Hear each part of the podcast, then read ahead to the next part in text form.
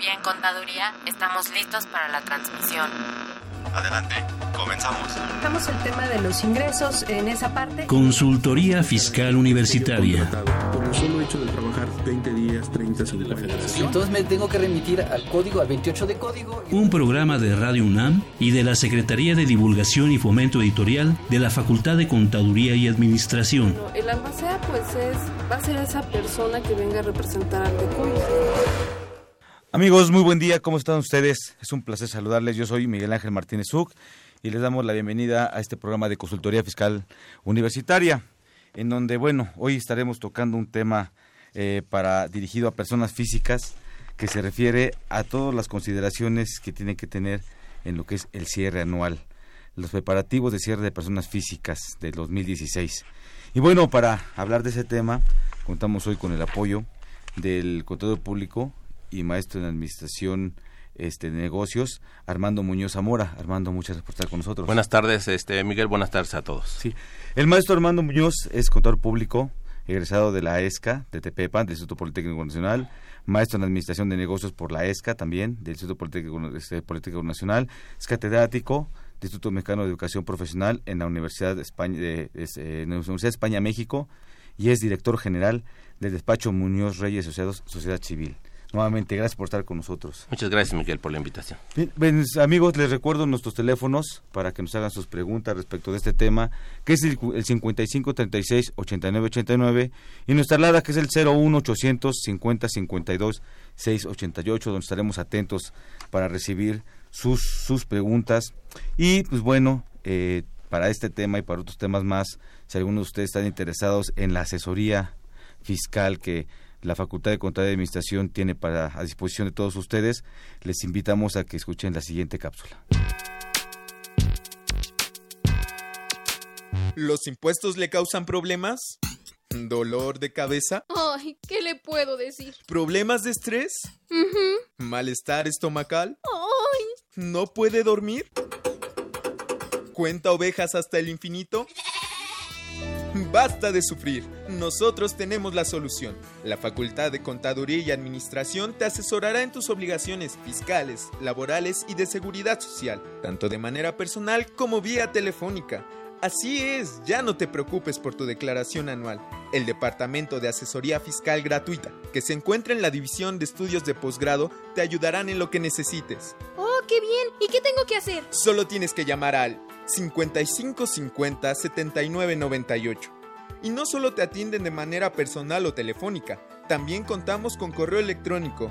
Sí, escuchaste bien, correo electrónico. Escribe a...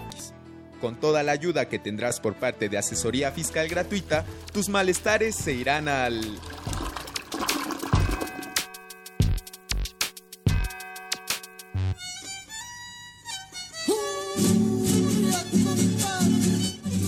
Nuevamente llega la Navidad a la Facultad de Contaduría y Administración. La tercera feria artesanal navideña UNAM FONAR 2016 crece. Comenzamos con Puebla y Michoacán. Ahora nos visitan artesanos del Estado de México, Guerrero, Hidalgo, Jalisco, Nayarit y Oaxaca. Bien encargados de esferas, barro negro, textil, vidrio, fibras vegetales, hojalata y madera del 28 al 30 de noviembre, en el lugar de siempre, de las 9 a las 19 horas. Invita la Escuela de Emprendedores Sociales de la Facultad. Apoyemos el comercio justo. Adquiere tus productos navideños y beneficia a nuestros artesanos.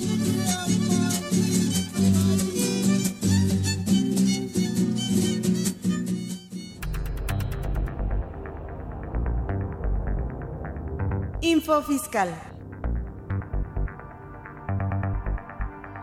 23 de noviembre. El Servicio de Administración Tributaria publica en su portal la resolución de modificaciones a la Resolución Miscelánea Fiscal para 2016, actualizada con la primera, segunda, tercera y cuarta de la Resolución de Modificaciones. 24 de noviembre. El Pleno de la Suprema Corte de Justicia de la Nación emite acuerdo general por el que se levanta el aplazamiento del dictado de la resolución de amparos en revisión, en los cuales se aborda la temática relativa a la retención del IE cursos contenidos en la subcuenta de retiro.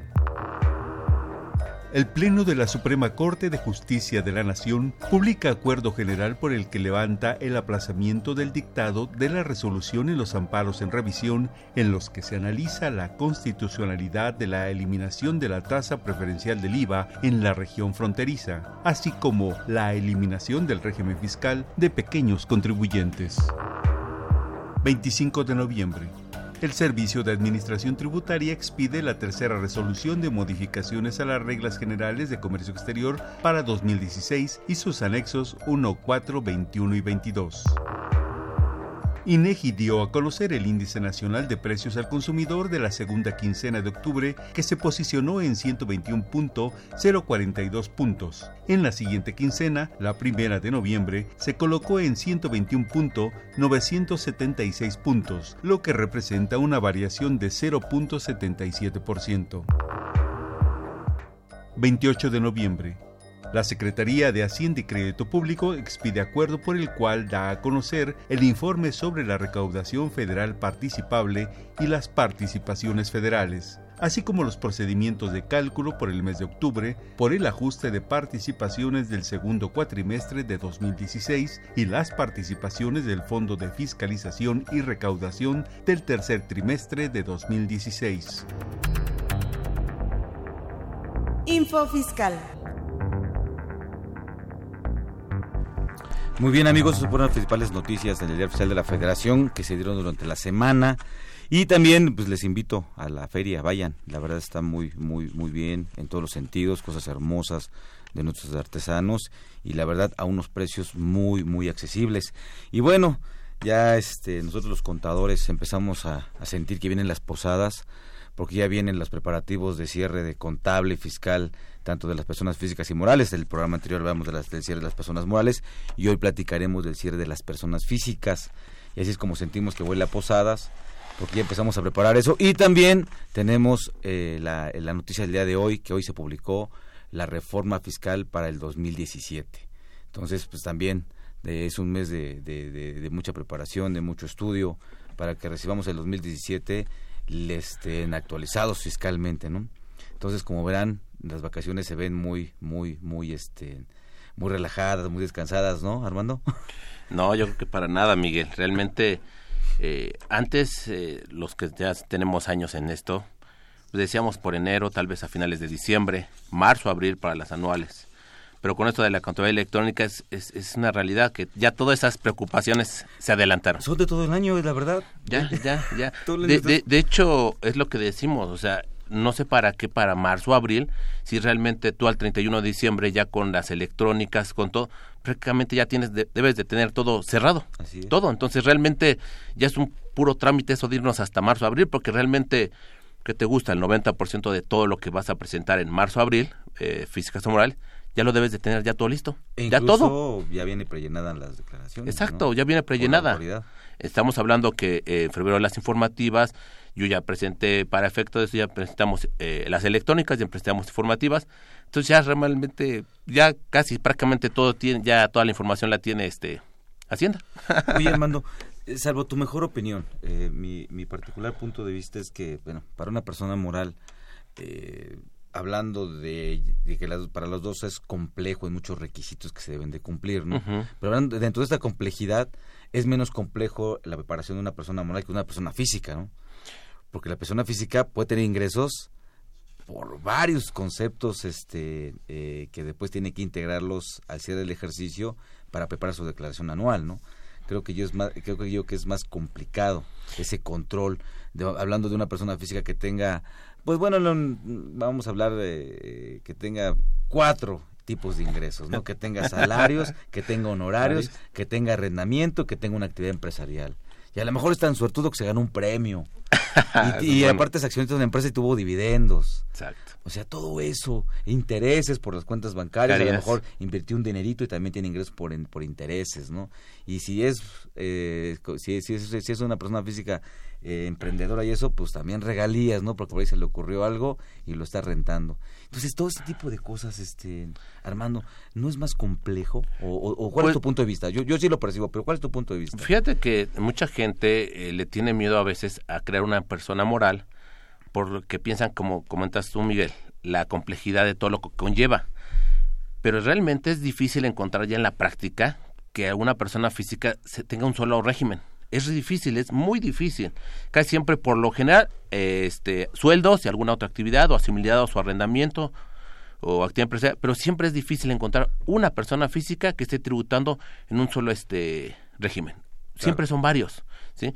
Entonces, digo, bueno, eh, si la gente en verdad supiera que el tener varios regímenes complica la situación, ya no tendrían a veces tanto miedo a una moral, porque la moral piensan que es muy complejo, pero ya desde el principio que ellos eh, tienen varios regímenes, ya está, ya es complejo. Normalmente un empresario está ahí, ¿no?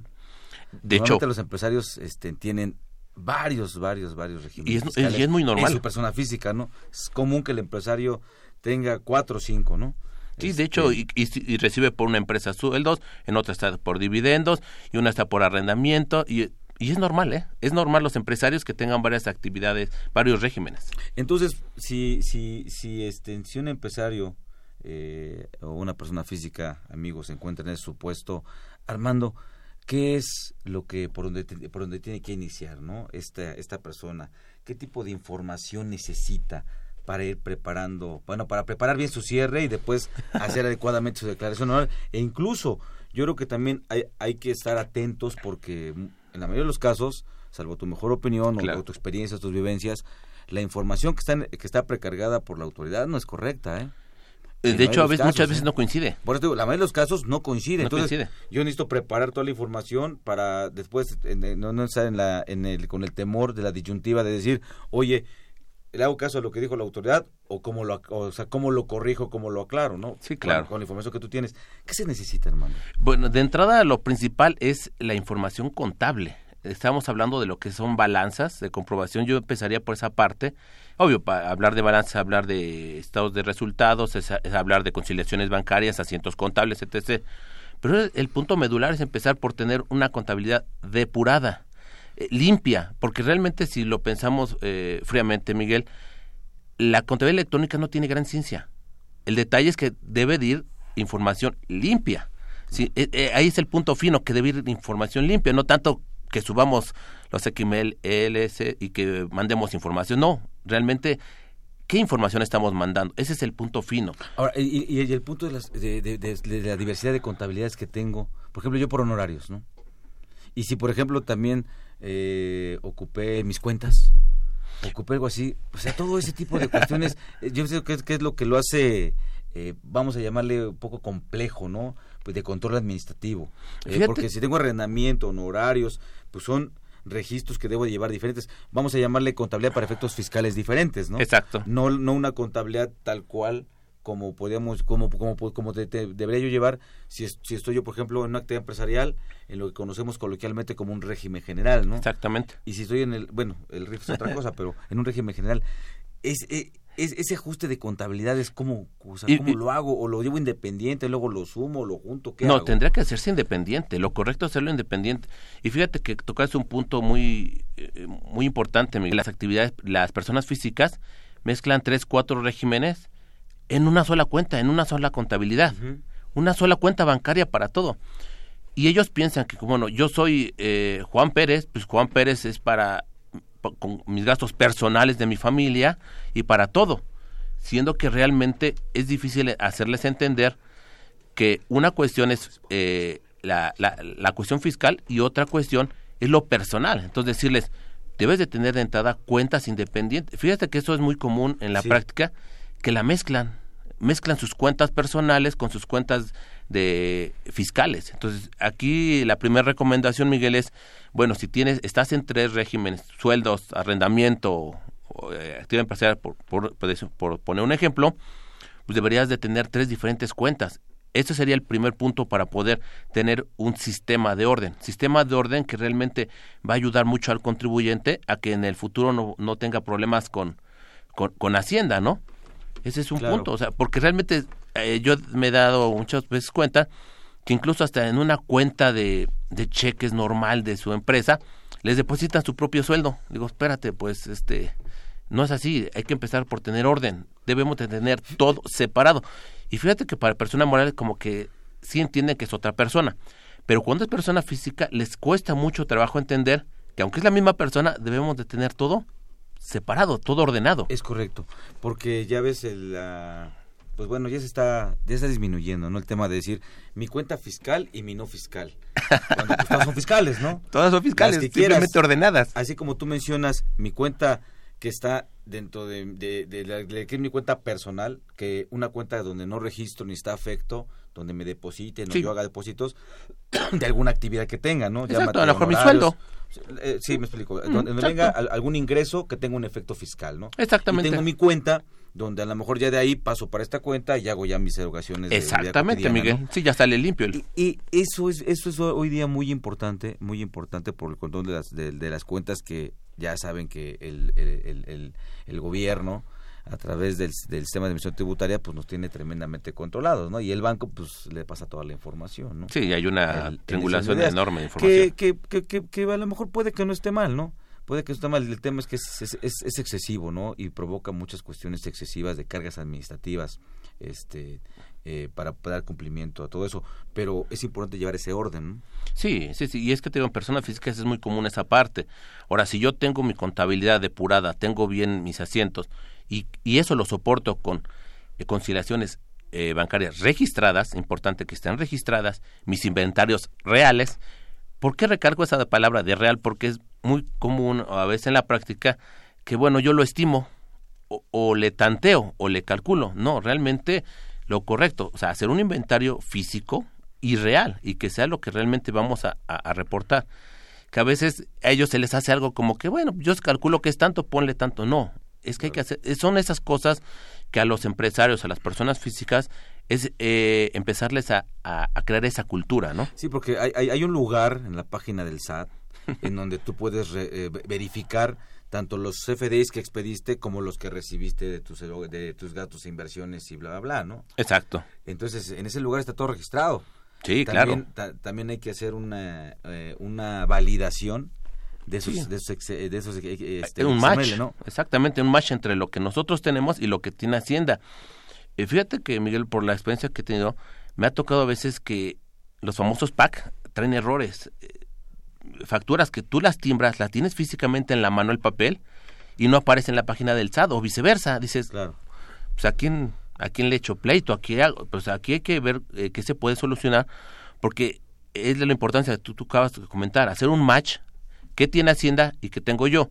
¿Por qué? Porque si no vamos a crear una discrepancia y al caer una discrepancia, pues nos van a imputar de inmediato algún crédito. Entonces, la idea es evitar toda esa situación, de que Hacienda nos pueda eh, generar algún crédito, ¿no? Claro, pues amigos escuchas, como podrán ver, uno de los puntos importantes es la, el buen control administrativo que tengamos de nuestras cuentas bancarias con los FDIs y bueno con el XML, con los comprobantes, con y aparte con los depósitos bancarios y además cruzarlo con la información que está en la información del SAT. Es un punto medular para efectos de de tener claros nuestros ingresos, nuestras deducciones, no nada más por, por tener el CFDI ya podemos decir palomita, prueba superada en una deducción o expedir un comprobante. Había que hacer esta verificación. Y bueno amigos, les recuerdo nuestros teléfonos en cabina que son el 55 36 89 89 y nuestra alada que es el 01 850 52 688. Vamos a una pausa, continuamos hablando de los requisitos que debe cubrir una persona física para el cierre fiscal de 2016.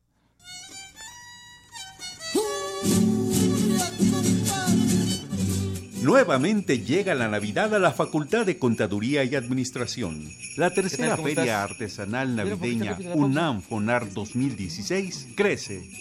Comenzamos con Puebla y Michoacán. Eh, eh, Ahora eh, nos este visitan artesanos del Estado de México, Guerrero, Hidalgo, Jalisco, Nayarit y Oaxaca. Vienen cargados de esferas, barro negro, textil, vidrio, fibras vegetales, hojalata y madera del 28 al 30 de noviembre, en el lugar de siempre, de las 9 a las 19 horas. Invita la Escuela de Emprendedores Sociales de la Facultad. Apoyemos el comercio justo. Adquiere tus productos navideños y beneficia a nuestros artesanos.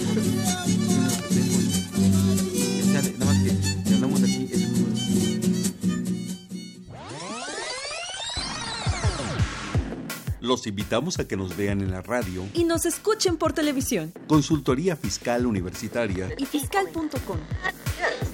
en el 860 de AM y en la barra de Mirador Universitario Coaed. Abordamos los temas de tu interés como impuestos sobre la renta, declaraciones, testamentos, pensiones, seguridad social, estímulos fiscales, discrepancia fiscal, régimen de incorporación fiscal, entre otros temas con destacados especialistas en la materia. Los miércoles por Radio UNAM. Los jueves por Internet. Y los sábados por TV UNAM.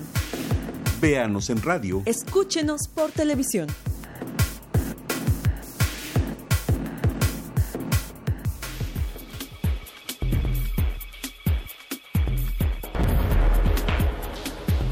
En esta nueva edición, la 655, Consultorio Fiscal, como siempre, presenta interesantes artículos de corte jurídico, laboral, contable financiero y fiscal. En este ejemplar, Gloria Arevalo Guerrero y Hiroshi Rafael Bobadilla Murakami comentan el Aguinaldo 2016, cálculo y determinación del ISR. Walter Carlos López Morales e Ilse Adriana Rivera Saraut resumen las reformas fiscales aprobadas para el ejercicio 2017. Claudia Lorena Sánchez Alvarenga elabora la interpretación del tratado para evitar la doble tributación celebrado entre México y Estados Unidos en pago de regalías. José Padilla Hernández analiza la tributación, base flujo de efectivo 2017. Estos y otros temas de gran interés se presentan en el número 655 de Consultorio Fiscal. Suscripciones a los teléfonos 56 16 13 55 y 56 22 83 10. También a través de la tienda electrónica publishing.fca.unam.mx o en la página electrónica de esta revista, consultoriofiscal.unam.mx. Bien, ya estamos aquí nuevamente con ustedes. Gracias por continuar con nosotros, amigos Radio Escuchas. Este, pues seguimos aquí platicando de qué es lo que requiere una persona física para su cierre anual. En este orden de ideas, eh, para hacer una clasificación, ya sabes que los, los, los no deducibles, ¿no? Y los deducibles, eso como causa también incertidumbre. incertidumbre. ¿Hay qué consejo le puedes dar a nuestros amigos, este, Armando?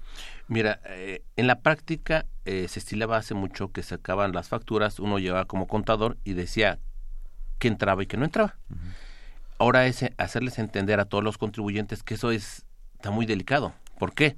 Ya no es de que lo meta o no lo meta, está timbrado y lo tiene Hacienda. Claro. Entonces yo ya no, no simplemente no lo meto, sí, pero me pueden fijar un ingreso es presuntivo porque van a decir, ok, está bien, no lo metiste, pero tú lo compraste. ¿De, dónde lo compraste? Un ingreso y me pagas impuesto. Entonces ahí viene el tema de la discrepancia, ¿no? Y ahí y fíjate que eso eh, en las personas físicas es muy común. El yo pido de todo, de todo. Espérame, no, no es de que pidas de todo sino realmente lo que realmente eh, eh, nos permite la ley, lo que podemos deducir. Como tú decías, tú pide factura de todo, decía el contador, ¿no? Sí, antes se, se pedía de todo. Y después ya hacías tu, tu, pizca, ¿no? De este sí, este no. Este Exactamente. Sí, este no. lo hacíamos hace años. Ahora ya, no, no, no, no porque eso cambie, sino porque ahora la autoridad sabe dónde, qué medicina compraste, sabe dónde fuiste a comer, sabe dónde fuiste a tomarte una copa, sabe dónde fuiste, a, bueno, sabe dónde fuiste a todos lados, ¿no? Sí. Y, y, y todo lo que compraste, ¿no? Sí, ¿Cuánto compraste del súper? ¿Qué compraste del súper? Tipo ahorita eso, el, ¿no? el, Buen Fin, ¿no? Que el Buen Fin realmente eh, recabó una muy buena base de Hacienda. Pues, de quiénes compraron, qué compraron y dónde compraron. Claro. Entonces de ahí eh, es una cuestión de que a ellos les debes, debemos de, de darles a entender que eso que se hacía hace 15, 20 años, como decías tú, una pizca, bueno, esto tiene otro, ya no existe. O sea, ahora realmente se tiene que pedir factura por lo que realmente vamos a deducir. Claro. Porque ellos a veces no entienden, no es de que no lo deduzcan, sino es un no deducible. Y un no deducible va a afectar directamente contra impuestos. O sea, es ya cuando uno les menciona, ¿sabes qué? Esto te va a afectar directamente contra impuestos, pago de impuestos. Claro. Es cuando ya se como que se preocupan y empiezan a, a, a tomarlo con, con más seriedad, ¿no? Digo, a veces es... Eh, eh, fíjate que esto pasa mucho con los empresarios de, de antaño, ¿no? Eh, señores ya grandes que pues ya tenían una línea de cómo trabajar y ahora cámbiales todo esto y bueno, pues yo es que he trabajado toda mi vida así. No, pues es que ya no se, es así. Se, siente, se sienten como los, los comentarios de los gángsters, ¿no? Hazlo a la antigua, ¿no? Pues ya no hay a la antigua, ¿no? No, no, no puede ser como antes. Sí, no, y como tú mencionaste, ¿no? Estamos hablando que hay facturas timbradas, facturas recibidas, nóminas timbradas, todo timbrado. Y ya contabilidad electrónica, pues ya no hay ni para dónde moverse. O sea, hay que realmente hacerlos entender que hay que hacer las cosas correctamente y como debe de ser. Porque al final de cuentas te encuentras con muchos casos en los que sí hacen las cosas bien, pero les falla ciertos tecnicismos, ¿no? Dicen, bueno, están actuando de buena fe, están actuando bien, pero vamos a corregir ese tipo de, cuestiones, como mencionábamos, la cuestión de, de, bancos, ¿no? Que sabemos que bancos es un punto medular para, para Hacienda, para revisión, para auditoría, para todo, bancos. Entonces, todo lo que entra a banco hay que este, justificarlo, declararlo. Y todo lo que sale, de igual manera, hay que justificarlo o declararlo, ¿no?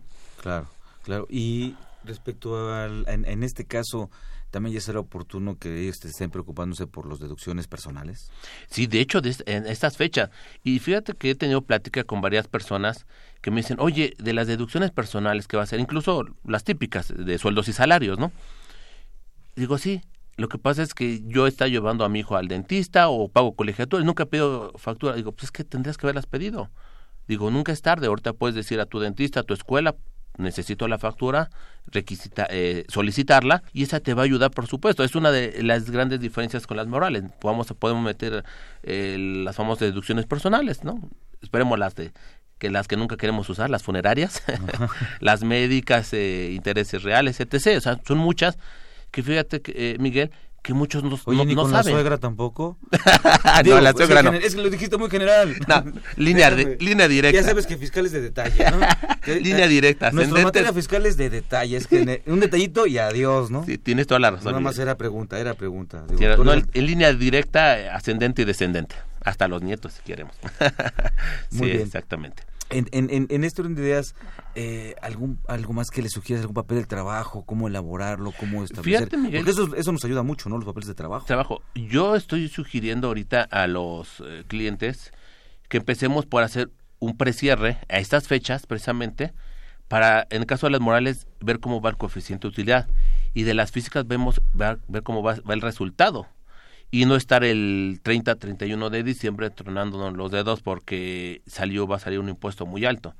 Si desde ahorita se hace un precierre, que ese precierre se supone que ahorita nosotros ya tenemos balanzas de comprobación, tenemos todo porque hemos estado mandando electrónicas, con ese precierre podemos ver, ¿sabes qué? Pues, ¿sabes qué? Anticipa algún pago, este, paga por adelantado un proveedor, vemos qué podemos hacer antes de que se cierre el año. Cerrándose el año, pues ya, ya no hay mucho que podamos hacer, Miguel. Entonces, nosotros lo que hacemos, eh, sugerimos es que no esperarnos al final del mes, sino a principios de diciembre, finales de noviembre, y hacer ya un cierre. Es decir, y el cliente sepa cómo va fiscalmente para ver si se, si se puede hacer algo para, para, uh, este, para antes de que se termine el año, ¿no? Y, y, y con respecto al pago, debo de mis deducciones primordialmente, debo tenerlas pagadas, puedo pagarlas después. No, deben estar pagadas. Eh, y, ya ves que el, el, el tema también es cuándo debo de tener yo, eh, a más tarde cuándo debo de contar físicamente, bueno, en este caso cibernéticamente, con el CFDI.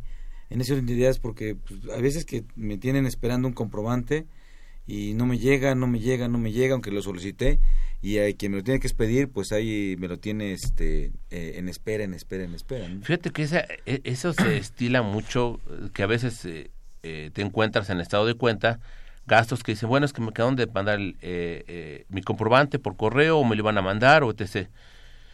Fíjate que yo por práctica ya les he dicho a todos, vamos a ser prácticos. No sale un pago si no tienes tu, tu archivo. Y eso que sea por política de la empresa. Yo tengo mi archivo, mi, eh, mi XML y mi PDF, y con mucho gusto te hago tu transferencia, tu cheque, tu pago. Pero ya, ya les estoy diciendo de esta manera, o sea, no sale un pago, porque pasa lo que tú estás diciendo, Miguel, y es muy cierto, que a veces de repente es uno que ya tiene tres meses que quedó de mandarlo y, y no lo ha mandado, y más ahorita que estamos hablando que vamos a terminar el, el cierre, no podemos, este, con mayor razón, no podemos estar esperando a que nos manden los comprobantes, eh, incluso por la cuestión del IVA. Porque el tema aquí como persona física, que bueno, pues puedo estar en un régimen de honorarios y de una actividad empresarial. Claro. Y pues bueno, tengo mis gastos y mis inversiones en cada uno de los regímenes, ¿no? Claro. Entonces, en de ideas, pido un comprobante, vamos a llamarle de papelería, bueno, pues sí, se, en muchos lugares se estila que, este, déjame los datos y te lo mando después, ¿no?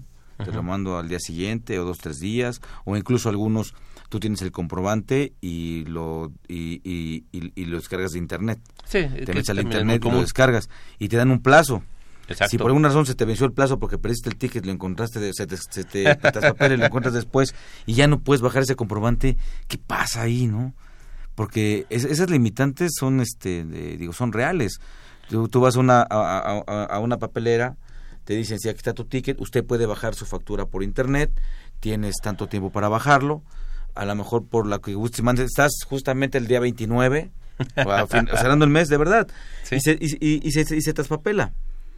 Entonces, después llegas al mes siguiente, quieres sacar el comprobante y ya no puedes. O sea, todo eso es, es cómo solucionarlas, cómo hacerlo. o sea, o sea yo, entiendo que, que, el comprobante me lo tienen que expedir porque me lo tienen que expedir. No está sujeto a un, este, a un periodo, de, en términos de ley, que establece la empresa por políticas de ella, ¿no? O, uno de gasolina. Lo acabas de decir correctamente, Miguel. Fíjate que hay muchos lugares donde tú vas y te dicen, tienes tres días, tienes cinco días, tienes... Ok, pero tú lo acabas de mencionar muy correctamente, por política del, de la empresa. Claro. Porque realmente, si yo me tardara una, dos, tres semanas, cuatro, un mes, me lo tendrían que dar. Que lo hacen por, eh, por control interno, además, ok, lo entendemos por cuestión de control. Pero cuestión estricta de, eh, legal, me lo tendrían que dar. Así, porque ahí te limitan, dicen, hay un lugar donde dicen, en tres días, si no factura, adiós. adiós. Dice, oye, espérame, a lo mejor tengo muchos compromisos, o estoy de viaje, y a medio viaje voy a estar facturando. O sea, son esas cuestiones que realmente... Oye, ¿y, y, podría acusarlos con...? De hecho, se podría... ¿Con aquellos? se podría, fíjate, Decirles, oye, estos nos piden comprobantes. Y puedes demostrarlo. Por supuesto que tienes para demostrarlo, Por supuesto, por supuesto. Ahí más bien es cuestión de ya... Eh, dialogar a lo mejor en otro tono con ellos, decirles, ¿sabes qué? Yo necesito, no me interesa si tu política es de cinco, ¿no? Cinco días. Necesito yo el comprobante, ¿no? Aquí, eh, para nuestro amigo escuchas, creo que eh, si me lo Armando, esto es bien importante. Porque muchas veces incluso nosotros los contadores decimos, pues ya ni modo, ¿no? Se te fue. Cuando pues nosotros mismos sabemos que no hay ninguna disposición legal Exacto. que establezca eh, ese término de dos, tres, cinco o, o, durante el mes, Exacto. de que tú puedas eh, ir por el comprobante fiscal, ¿no? Eso es una política de la empresa.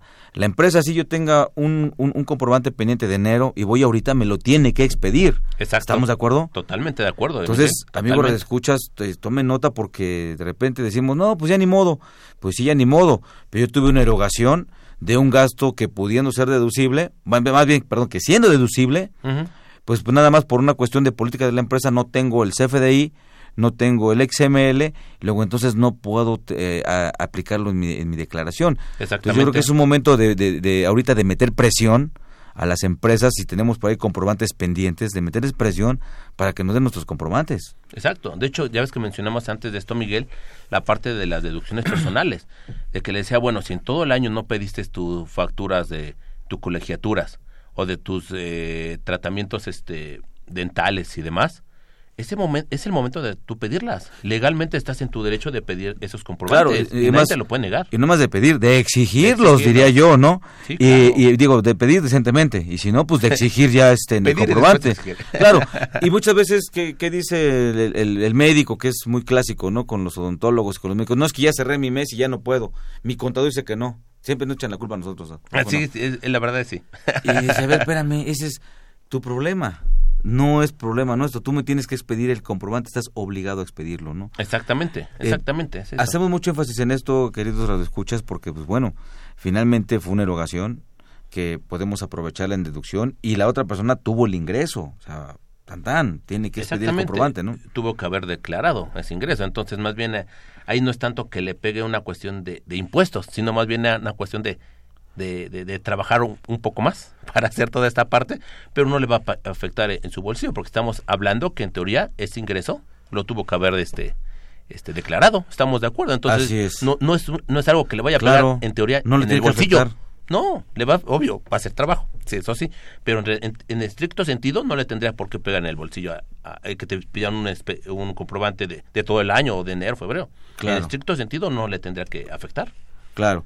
Y eh, Armando, ya una vez que tengo mi información, elaboro mis papeles de trabajo, verifico en la página de la, eh, en la autoridad, verifico mis FDIs de mis ingresos, de mis deducciones. Armando, ¿qué otros cuidados debo de tener para preparar mi información? Fíjate que hay uno que eh, muchos lo tomamos también a la ligera, pero son nuestras, este, hacer una tabla precisamente para lo que es el, eh, la deducción de nuestro, de nuestro activo fijo.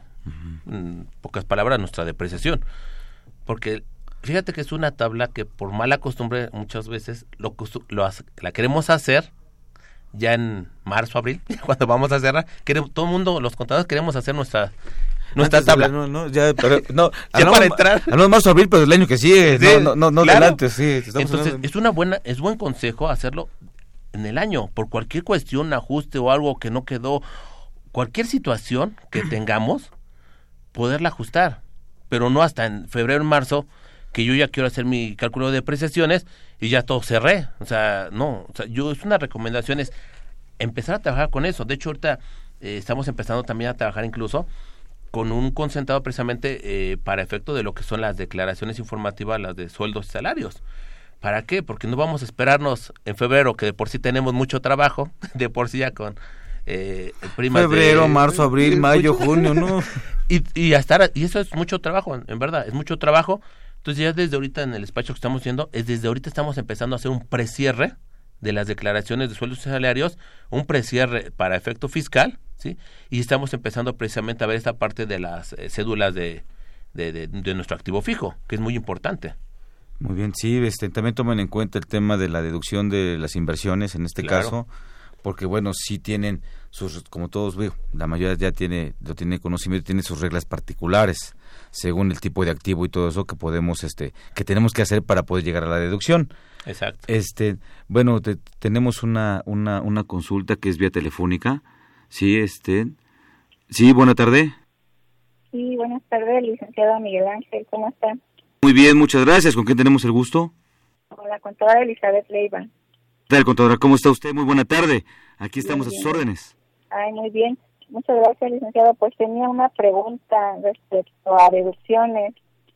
Este, mi inquietud era saber cuál es el monto máximo de deducción para colegiaturas en 2016. En, en este caso no es una deducción personal, Armando. Eh, bueno, de las que llamamos como personales, autorizadas por un decreto, ¿no? En este caso, ¿cuál sería ese monto? Mira, depende del nivel académico. Estaremos hablando de que a nivel primaria, secundaria, prepa licenciatura, va variando el monto. No tengo ahorita el dato exacto, pero estamos hablando que es del el artículo 151, 152 de la ley del ICR, pero varía de acuerdo al nivel académico, y obvio va a ser en línea recta porque nos pide el CUR precisamente para poder, ellos poder enlazar que es línea recta. Y de todos modos aunque sea un monto mayor este contadora al momento de uno capturar el mismo sistema lo va a limitar hasta el límite valga la redundancia de lo que permite por cada nivel este ya, ya, ya está preestablecido ya está preestablecido aunque uno quiera poner de más y, y realmente son montos bajos eh no recuerdo dónde estar entre 12, 15 mil, 17 mil más o menos, que realmente hablando de colegiatura, pues este, pues no es nada, ¿no? Y si, si, yo, por ejemplo, le, le, pago la colegiatura a un sobrino. No es deducible. No, no, no tiene que ser línea recta, forzosamente estamos hablando... se, lo pago hijos, mi, se lo pago a mi abuelito, sí puede ser. Sí, de hecho, aunque se, oye en broma, hasta tu abuelito, tu nieto, tu bisnieto, legalmente puede ser. Digo, por abajo se puede, pero pues, oye... Podría ser. Muy bien, pues bueno, contador, espero, espero le, le, hayamos apoyado con, con la respuesta y continuamos aquí a sus órdenes. le agradezco mucho su llamada. Muchísimas gracias. Buenas tardes, hasta luego. Muy amable, gracias. Pues sí, de, de, todo estas este, cuestiones delimitantes que nos da la ley en función de las deducciones que llamamos esas personales, ¿no? Y sí, fíjate, de esas personales, Miguel, ya incluso en el prellenado, te va limitando desde el pago el pago de intereses reales por crédito este bancario bueno crédito eh, de casa lo que es funerarios lo que son los de colegiaturas etc. Y el mismo sistema te te limita. Aunque tú traigas un monto mayor tú lo capturas y en automático el sistema te pone el límite máximo que puedes deducir o sea no hay pierde. Y realmente estamos hablando de límites eh, pequeños. Prepa man recuerdo debe estar alrededor de unos 15 pero 15 para colegiaturas de 12 años con inscripción claro. no es nada. Tres meses. por supuesto que vas a estar arriba de... Tres meses, cuatro meses de colegiatura. Exactamente, Miguel. Entonces, por supuesto que siempre vamos a estar arriba del límite.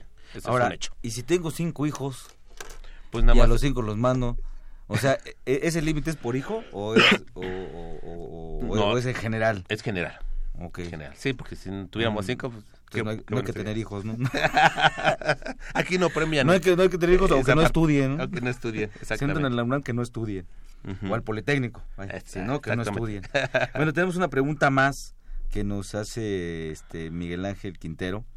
Este, eh, también tiene que ver con sus personales. Él, él pregunta, dice que tuvo una operación médica por 50 mil pesos. La pregunta es, ¿puede meter la factura a las deducciones? Por supuesto, la operación sí. Lo que no entra son los medicamentos, pero lo, que es la intervención quirúrgica, incluso prótesis, muletas, toda esa parte, todo esto, todo, lo que no entra es el medicamento, pero estamos hablando que ya con la pura operación se va, va a ocupar todo lo que tenga. De... Porque también tenemos ahí límites, ¿no? Sí, exactamente. Entonces, lo, no lo va a topar, pero ya es un monto bastante generoso, entonces yo creo que más que con, eso no va a haber problema, ¿no? También el mismo pregunta dice que tiene una hija en la universidad, puede deducir la colegiatura, es lo que estamos platicando. Sí, sí se puede, por supuesto, por supuesto. Muy bien, pues muchas gracias este, a, mi tocayo Miguel Ángel Quintero. Esperemos le hayamos ayudado en, su, en, la respuesta. Bien, entonces, ¿qué pasaría si yo cometo por, vamos a llamarle por descuido, algún error? ¿Qué consecuencias me trae esto? ¿Hay alguna consecuencia de cometer algún error? Eh, no tanto en la preparación de la información, sino que en la declaración, a lo mejor la preparación, el error la cometí en, al preparar la información, no la preparé adecuadamente porque eh, tuve por ahí algún descuido y lo, y lo paso a la declaración anual y ahí lo reflejo. ¿Habrá alguna consecuencia ahí? Sí, eh, de hecho, es, eh, fíjate, Miguel, que sí hay consecuencias, ¿no? También depende mucho de, del tipo de declaración. ¿Qué es lo que pasa? Puede ser un ejemplo. Sueldos y salarios, en teoría, es una declaración muy sencilla, ¿estás de acuerdo? pero que mucha gente que no es contadora se aventura a que sea, ah, bueno, es tan sencillo lo hago. Bueno, con ellos también hay un límite de ingresos para que la presente el patrón, exactamente, el trabajador o, o voluntaria. Sí, exactamente, ahí, voluntaria. Ahí, hay 400 mil pesos si es obligatorio, si yo rebaso ese monto, ¿no? O 100 mil pesos por intereses. Y, o puede ser desde 5 mil pesos si yo lo hago voluntario, por escrito ante mi patrón, avisando que yo lo voy a presentar, ¿no? Tengo mi derecho, yo lo voy a presentar. ¿Y si tengo honorarios y salarios? Ahí está fuerzas. si yo tengo un régimen aparte de, eh, de, sueldos y asimilados, en automático yo ya tengo que presentar. Aunque haya sido 100 mil pesos, ¿no? Ahí no importa el monto. De, por salarios y a lo mejor tuve 300 por honorarios. Exactamente, ahí ya no importa, porque incluso me ha tocado casos que dice, oiga, contador, este, la voy a presentar, no sé qué quiera, la tiene que, presentar. ¿Por qué? Tienes honorarios, pero no ha percibido, no has percibido, pero lo tienes activo. El techo de tener activo lo tienes que presentar. Entonces, de automático. Ellos piensan que porque no han recibido por un régimen, ya no tienen que presentar, y no. Sí, porque también se tiene la idea de que lo que es por salarios es el patrón. Y luego a veces ni dicen que tienen ingresos por salarios. Exactamente. Que consideran que es el patrón y tienen algún ingreso por honorarios, o están rentando un localito, están rentando algún inmueble ah, exacto. y por alguna razón este, dan comprobante y luego no te dicen porque piensan que es que esa parte, ¿no? Exactamente. la parte de salarios se la declara su patrón y luego tú presentas la, otra declaración y el problema viene cuando la autoridad hace los cruces. Los cruces. Pero acabas de decirlo muy cierto, ¿eh? eso es muy común, de que los asalariados a veces nunca le avisan al patrón que tiene otros ingresos. Y eso es muy común, ¿eh? Muy común. Pero es darles a entender que si tienes otros ingresos, eh, de entrada el patrón no tendrá que presentarte tu declaración, tú la tienes que presentar. Y tú le tienes que decir a tu contador que tiene que presentar de tus regímenes o los regímenes que sean, más el de sueldos y salarios.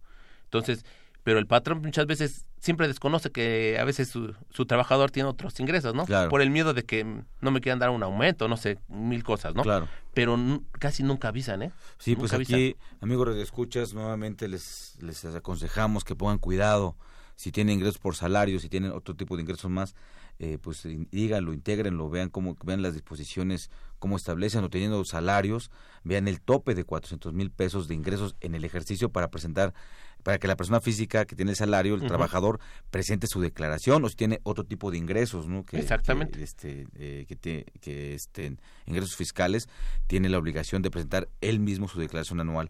Pues este, vamos a ir ahorita a nuestro calvario a ver qué nos tiene preparado para esta ocasión.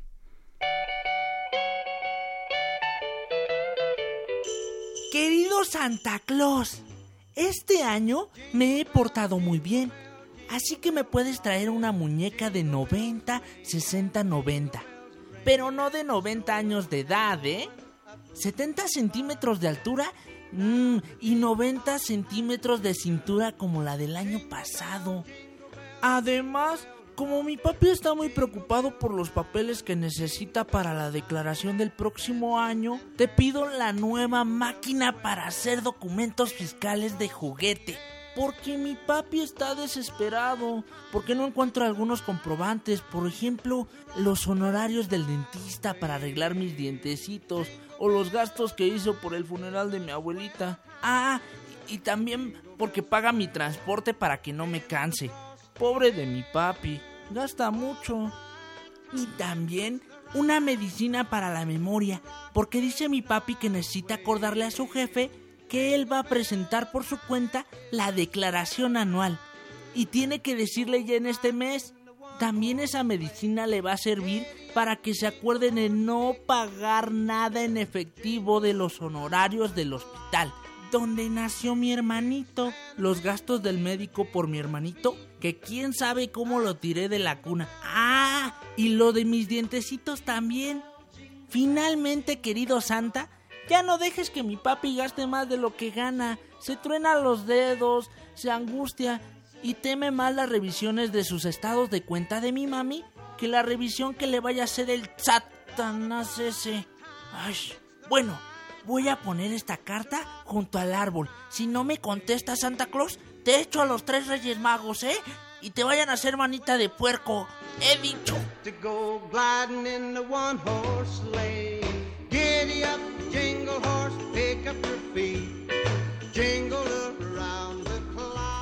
Inocencia fiscal de los pequeños, ¿no? Sí.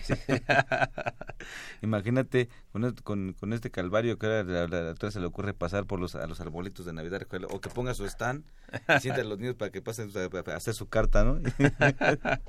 eso sí, Miguel, eso Miguel. Pero, pero, pero lleva mucho de razón, este, Armando, en que a veces se dice, bueno, pues no lo gasto yo o no lo, o no lo tengo en mi cuenta y lo tienes en cuenta de este de un hijo, de tu esposa, de tu mamá o de la que más quieres, ¿no?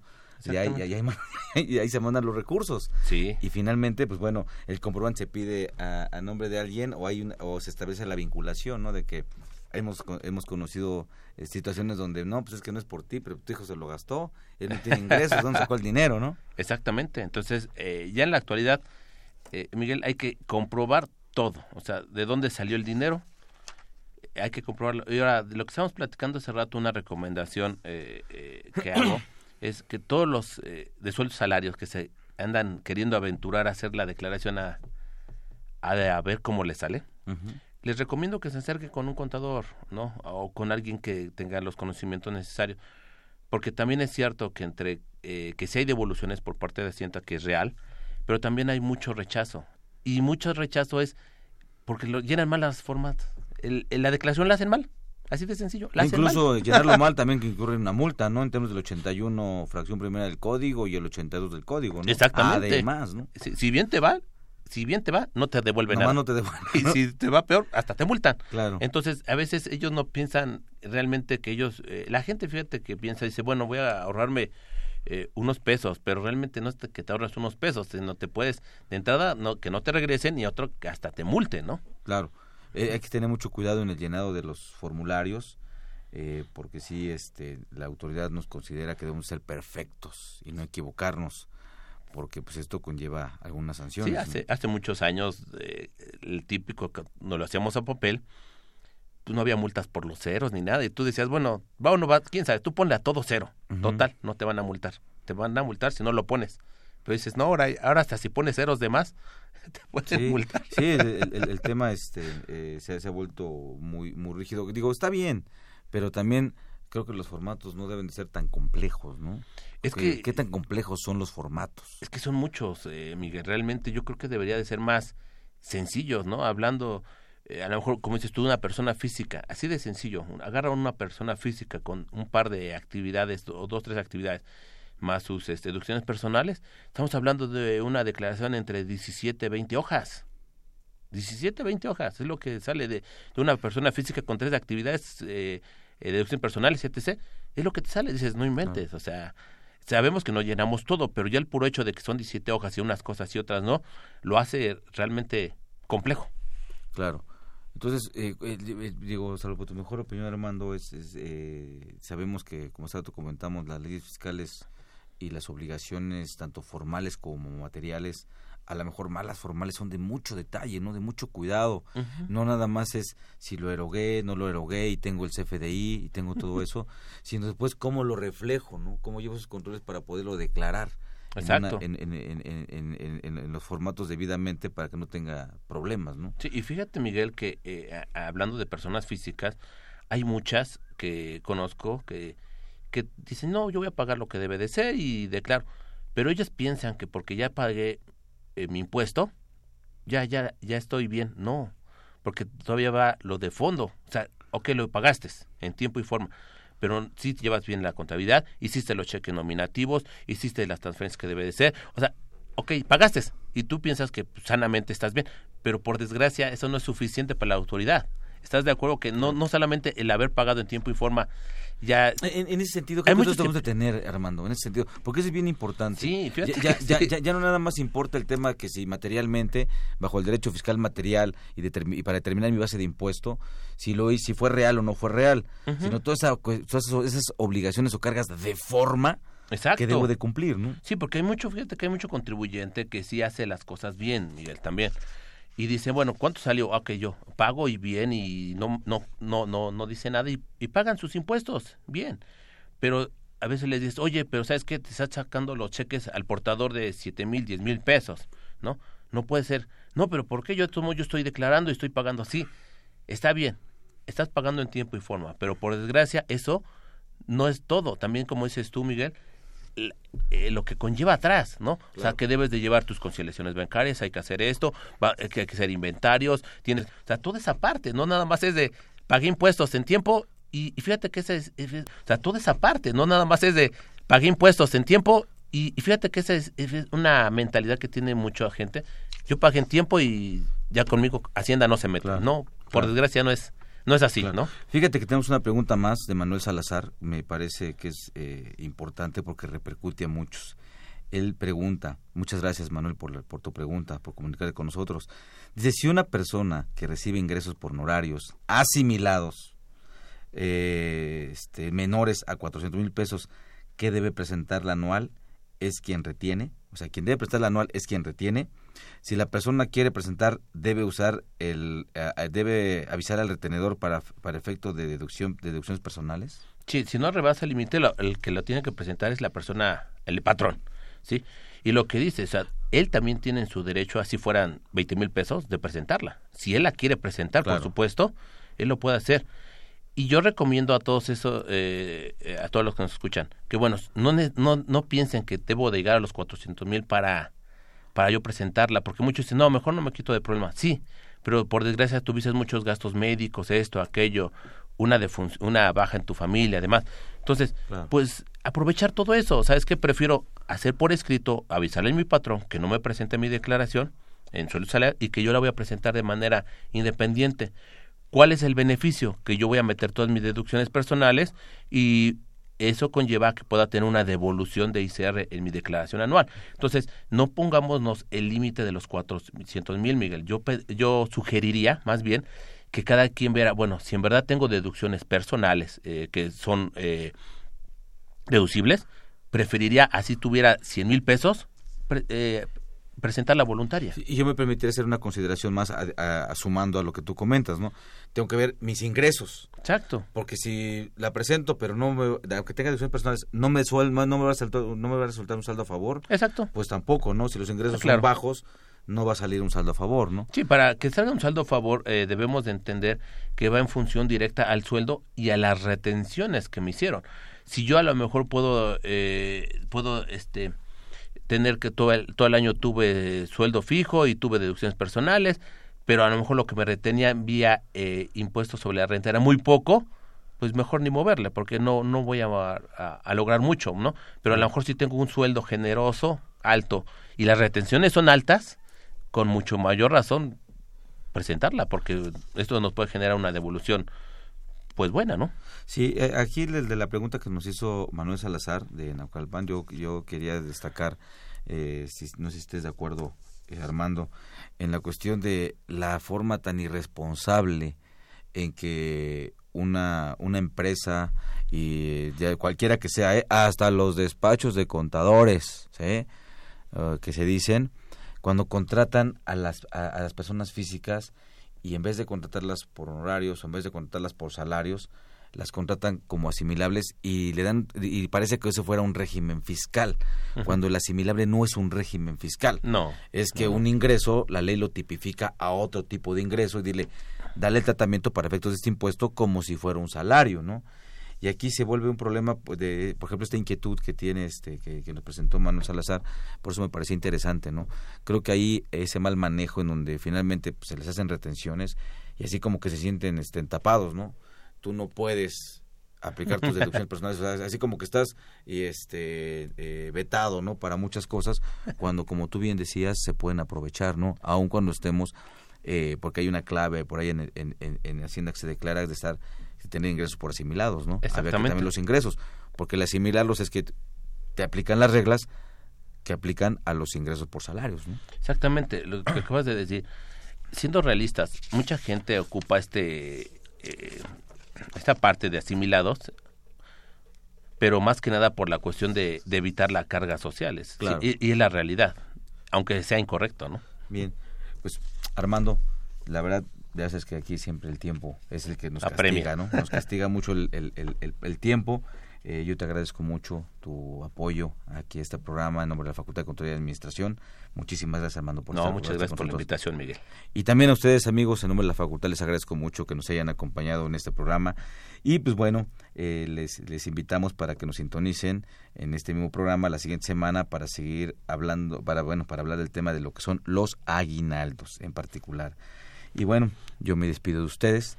Esta fue una producción de Radio UNAM, en los controles técnicos Socorro Montes, en la producción por parte de la Secretaría de Divulgación y Fomento Editorial de la Facultad de Control y Administración, Nezahualcóyotl Jarat, Alma Villegas y Emilio Flores, en el Calvario este, radiofónico, Juan Flandes y Edgar López. Pues bueno, yo soy Miguel Ángel Martínez, nuevamente les agradezco que nos hayan acompañado, les mando un saludo y bueno, estudiar la reforma fiscal. Que tengan ustedes muy buena tarde.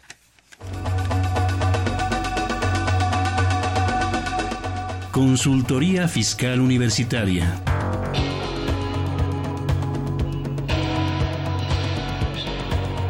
Un programa de Radio UNAM y de la Secretaría de Divulgación y Fomento Editorial de la Facultad de Contaduría y Administración.